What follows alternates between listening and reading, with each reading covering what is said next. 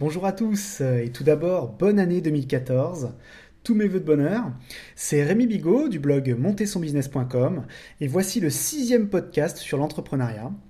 J'espère qu'il va vous plaire. Nous allons parler aujourd'hui de la différenciation et j'accueille donc Christophe Michaud de Nastéo et nous allons parler un petit peu de comment vous pouvez faire la différence dans un monde de plus en plus concurrentiel.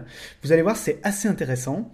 N'hésitez pas encore une fois à me poser vos questions par, euh, par email, par commentaire dans l'article de blog et également à partager ce podcast autour de vous. Merci à vous et encore bonne année. Podcast pour les entrepreneurs, Rémi Bigot, montezsonbusiness.com.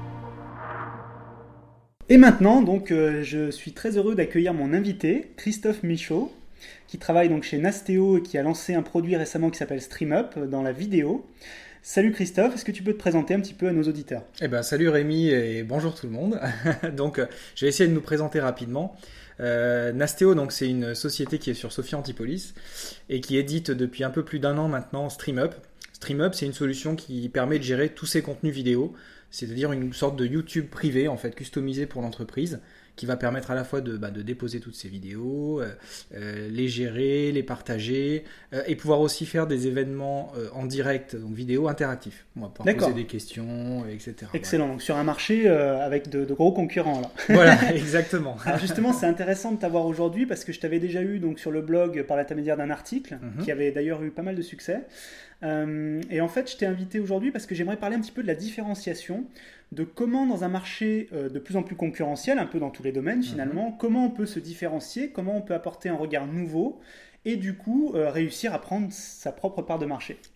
Bah écoute, déjà la première chose, on en a parlé un petit peu dans l'article, c'était justement de se dire qu'il ne faut pas avoir peur d'attaquer un marché où il y a déjà de nombreux concurrents c'est plutôt bon signe. Hein. c'est qu'il doit y avoir des clients, probablement. C'est plutôt l'inverse qui devrait faire peur, en fait, je crois. Euh, sauf si on est vraiment très sûr de soi. voilà, si on a vraiment une invention qui fait que euh, forcément il ne peut pas y avoir de clients puisque les gens ne savent pas que ça existe. Exactement. en fait, il y a énormément d'exemples dans, l'histoire. Hein. Ça, c'est pas les choses qui manquent. Je crois que tu en as prévu quelques-uns euh, quelques après. voilà. Un marché où il y a déjà des concurrents, c'est un marché où il y a déjà des clients. Donc, ça, c'est déjà un point très positif. Ensuite, il y a plein de stratégies qui vont permettre de se positionner et d'aborder ce marché avec une vision différente. Parce que très souvent, les premiers acteurs et les, gros acteurs qui vont venir s'implanter, ils ont une stratégie très grand public. Tout à fait. Qui, vont, qui, vont essayer, qui va essayer de couvrir un maximum de besoins généralistes. Ils essaient d'être global tout de suite, de, de, convenir à tout le monde en fait. Exactement, c'est normal d'ailleurs, hein. mm. c'est tout à fait leur, leur, jeu et leur objectif. Ça laisse beaucoup de place pour des solutions bah, qui vont soit cibler une niche de clientèle. C'est-à-dire qu'on peut tout à fait attaquer un marché, mais en se disant je vais me focaliser sur un type de client. Je veux être le meilleur sur ce type de marché, enfin dans cette niche de marché-là. Et du coup, par exemple, si je prends le streaming vidéo, eh ben, je vais me dire, voilà, moi je vais faire du streaming vidéo pour, euh, j'en sais rien, les éditeurs de presse ou quelque chose comme ça. Je vais monter un produit qui va être vraiment ciblé pour cette population-là. Je vais aller attaquer uniquement cette population-là avec une offre spécifique et là, mais j'ai tout à fait ma place. Tout à fait. Puis tu peux devenir donc le, référent euh, pour les clients dans ce domaine précis. Exactement. Et ça, c'est déjà un très bon angle d'attaque. C'est une, première manière de, démarrer. L'autre possibilité aussi, ça peut être bah, de travailler le service. C'est-à-dire que c'est souvent un des, un des, gros problèmes. Je crois que tu avais un exemple d'ailleurs sur, sur la chose et qui est tout à fait bon. Euh, un, des gros problèmes des, des gros acteurs, c'est-à-dire que euh, bah, il n'y a pas la proximité qu'on peut avoir avec un client hein, quand on va prendre des Amazon, des YouTube, etc. C'est des gens qui font de très bonnes solutions, mais évidemment, ils ne peuvent pas avoir la proximité, euh, ne serait-ce que géographique, Déjà. Hein, euh, avec le client. Donc, je trouve qu'aujourd'hui, on parle de service en ligne. C'est justement le service qui fait toute la différence. Qui fait toute la différence, exactement. Alors, il y, a plein d'exemples, hein, mais il y en a un qui est vraiment intéressant, c'est l'exemple de Zappos, qui est un, une entreprise pardon, américaine très reconnue maintenant qui vend des chaussures en ligne depuis de nombreuses années, qui cartonne, qui a été d'ailleurs acheté par Amazon il y a quelques temps. Et en fait, eux, ils jouent vraiment à fond sur cette notion de service client, c'est-à-dire qu'ils vont, euh, j'ai quelques exemples sous les yeux, euh, par exemple, ils, vont recevoir, ils ont un service client qui est ouvert 7 jours sur 7, 24 heures sur 24, ce qui paraît absolument incroyable.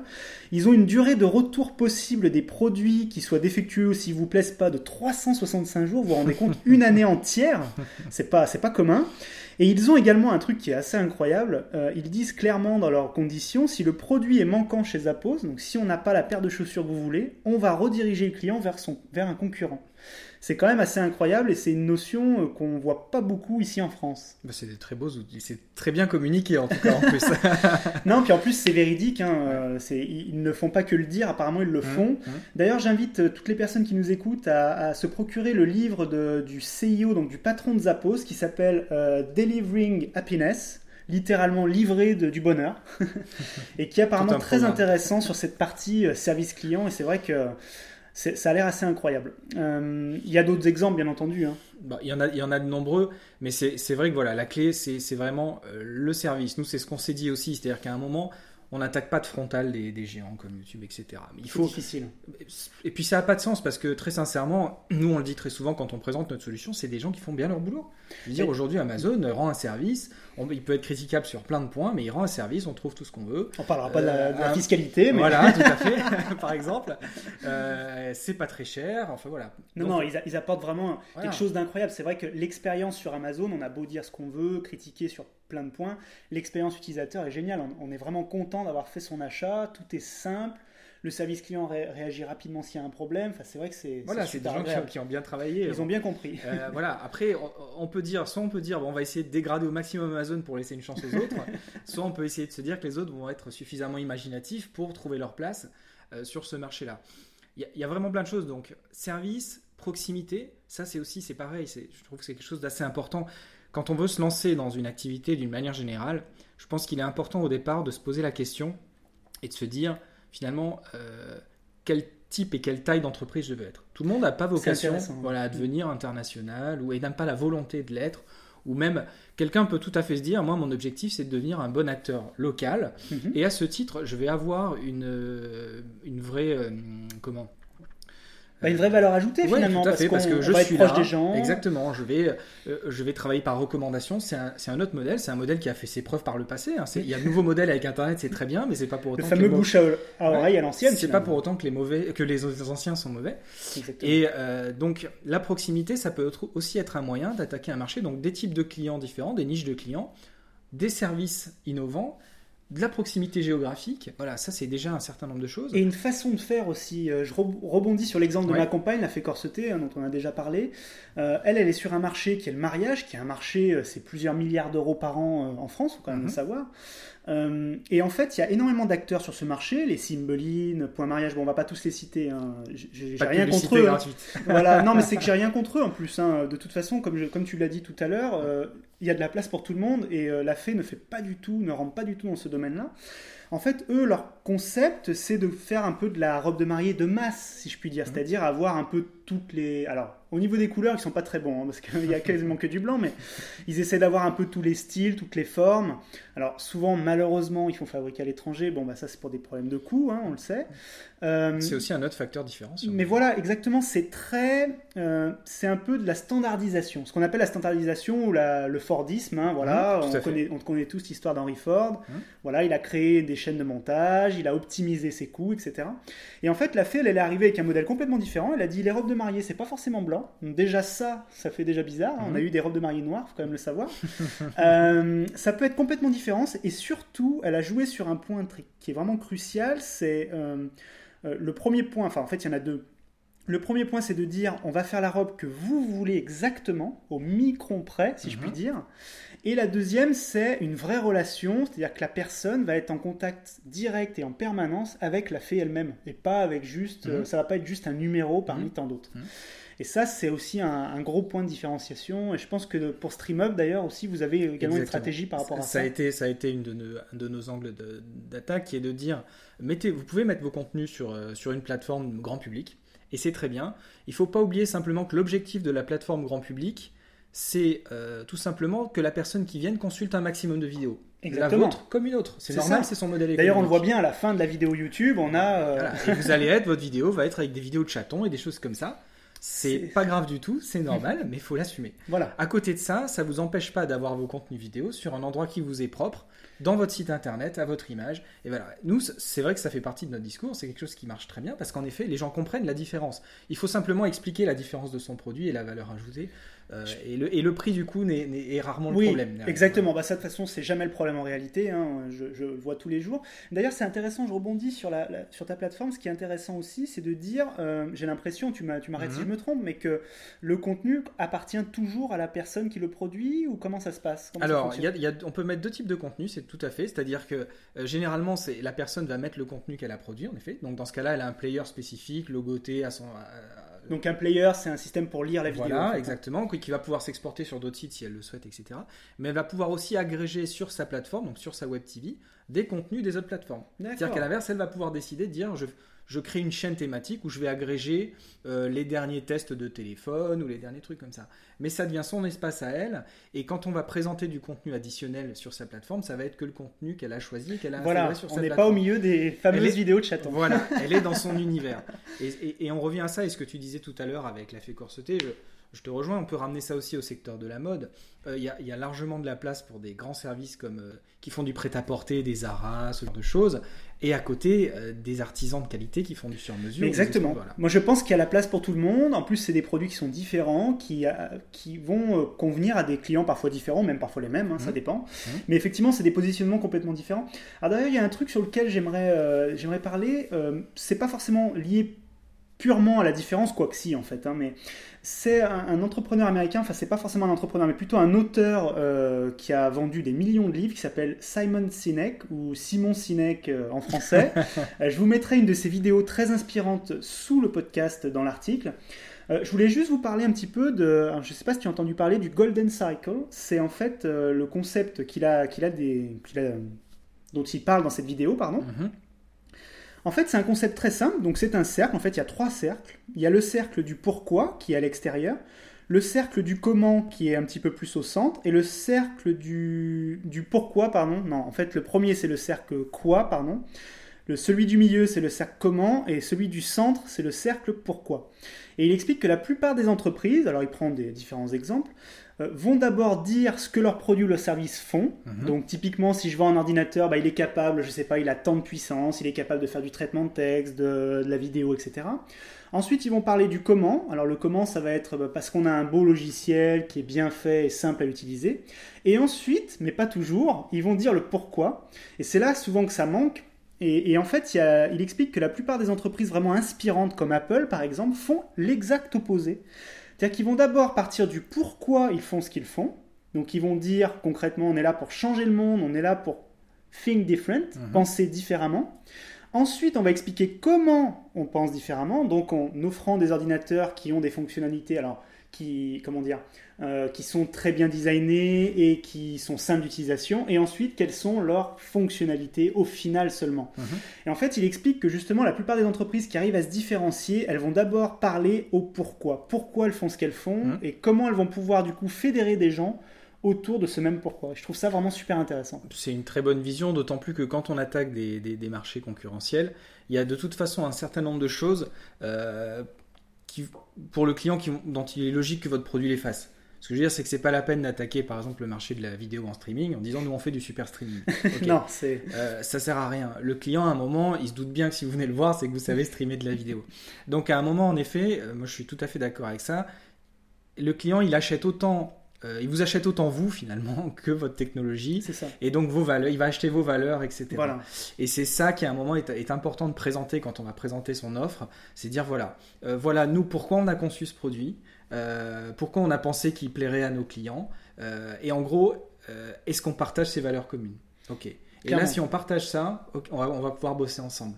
Euh, ça, ça peut plus difficilement, alors ça peut être fait par des marques comme Apple et tout, mais ça peut plus difficilement être fait sur des produits de masse quand même, ou alors il faut il y a vraiment un vrai travail marketing. Après, tu arrives à un niveau où c'est très difficile. Alors que dans le contact humain, c'est plus facile. Oui, d'innover en permanence, ça doit pas être facile pour ces entreprises de pouvoir arriver sur des marchés, créer des nouveaux, voilà, conserver une image de qualité. D'ailleurs, c'est la force d'Apple. C'est sûr qu'Apple, euh, c'est la, force de sa marque hein, qui fait beaucoup de choses. Ils ont des très bons produits. Je suis, je suis un peu des premiers à être client, mais ils arrivent à vendre ça euh, à des prix quand même beaucoup plus élevés que la concurrence.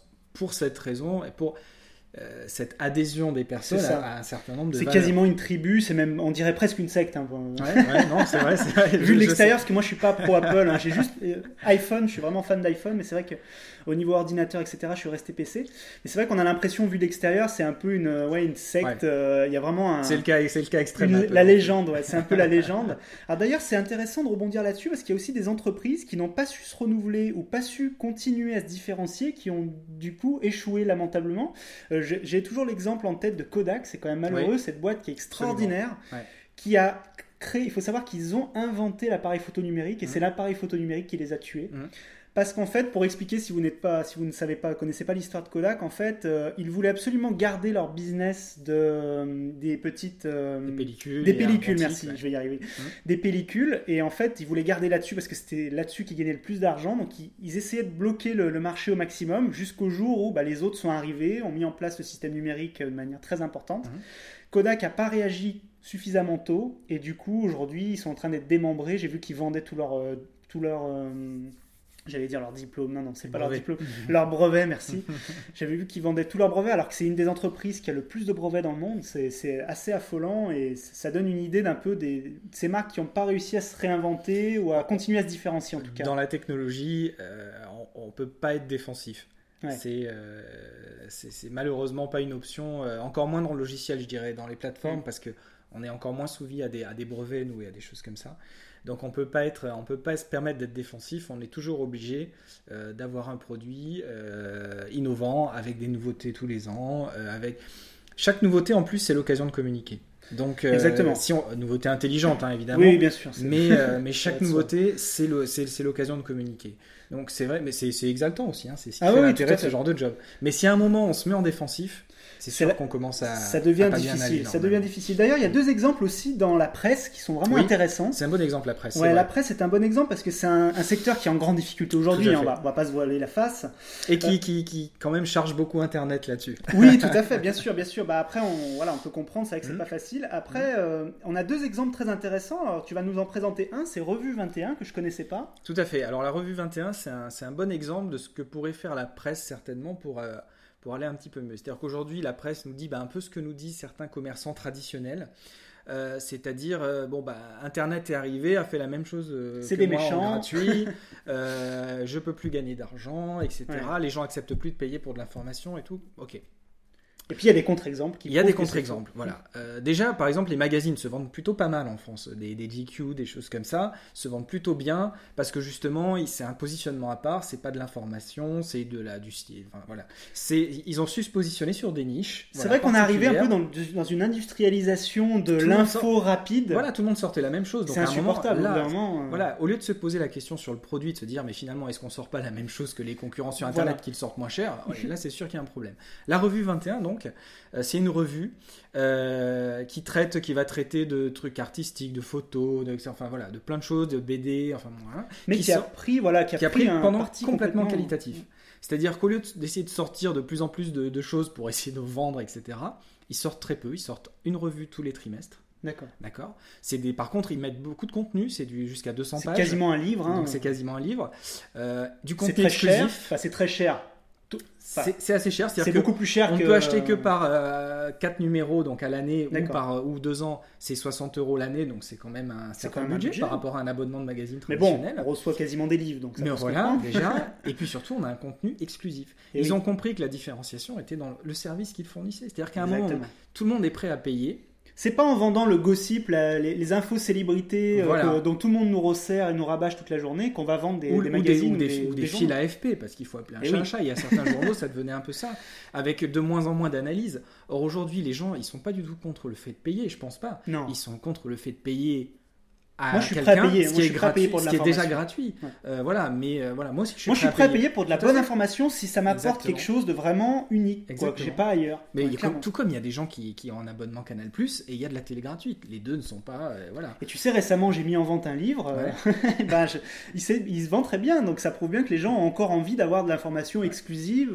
donc non, la, revue 21. Et donc je crois que tu avais un, deuxième exemple très connu. Bah, très connu, évidemment, c'est Mediapart. Hein, il faut. Alors on aime ou on n'aime pas. Hein, c'est un positionnement très particulier, mais ils ont compris ils, ont, ils utilisent Internet de la très bonne façon, ils ont un contenu qui est exclusif, hein, je veux dire, ils, ont, ils arrivent à avoir des infos personne Ils font de l'investigation. Ils font de la vraie investigation à l'ancienne, si je puis dire, hein, vraiment qualitative, et du coup ils ont des résultats, ils ont été, euh, je crois qu'ils ont été rentables dès le début quasiment, il me semble, hein, euh, de ah, mémoire. pas les chiffres là, je vais pas dire de Mais euh, je sais qu'ils sont rentables aujourd'hui, mais je crois qu'ils l'ont été quasiment depuis le début, et c'est vrai que voilà, c'est un exemple parmi tant d'autres, mmh. il y en a de plus en plus, donc voilà. On voulait vous parler un petit peu de ces différents exemples. Est-ce que tu aurais une, petite conclusion à nous faire avant de, avant de, nous quitter Une conclusion, bah, c'est que vraiment l'important c'est votre vision. Posez-vous bien la question qu'est-ce que vous voulez faire? Euh, jamais avoir peur du marché, c'est pas le souci, que le marché soit déjà rempli de concurrents ou pas. Euh, une des plus grandes questions à laquelle on doit répondre dans la vie, hein, c'est c'est qui suis-je et qu'est-ce que je veux être? Voilà. voilà. c'est pareil pour votre entreprise. Et voilà, et le fameux pourquoi. Euh, voilà pourquoi on fait ça et comment on va le faire concrètement et comment on va on va être différent parce que si vous vous contentez de lancer un produit ou un service qui est déjà existant, qui est fait déjà de la même manière, quel intérêt d'aller acheter chez vous plutôt que chez un autre? Exactement. Aucun. Est-ce que vous achèteriez votre produit? Voilà, déjà, est-ce que vous achèteriez votre produit? Alors ça, pas forcément parce qu'on peut, on peut avoir un billet. Mais oui, oui, tout à fait. Est-ce que vous, est-ce que vous amenez quelque chose d'autre, quoi, mmh. quelque chose de différent qui va mmh. donner envie aux gens d'acheter, de vous faire confiance voilà ce qu'on pouvait dire un petit peu sur la différenciation. Merci Christophe d'avoir été là. Et puis à très bientôt. À bientôt. J'espère que ce podcast sur la différenciation dans l'entrepreneuriat ou dans tout projet vous aura plu. En tout cas, nous on a pris beaucoup de plaisir à l'enregistrer avec Christophe. N'hésitez pas à me poser vos questions, à me proposer vos sujets et à partager ce podcast autour de vous. Ça serait vraiment super pour moi et ça nous permettrait d'avoir de plus en plus d'auditeurs et ça serait assez génial. Merci encore à vous et surtout encore une dernière fois, bonne année à tous. À très vite. Podcast pour les entrepreneurs. Rémi Bigot, montezsonbusiness.com.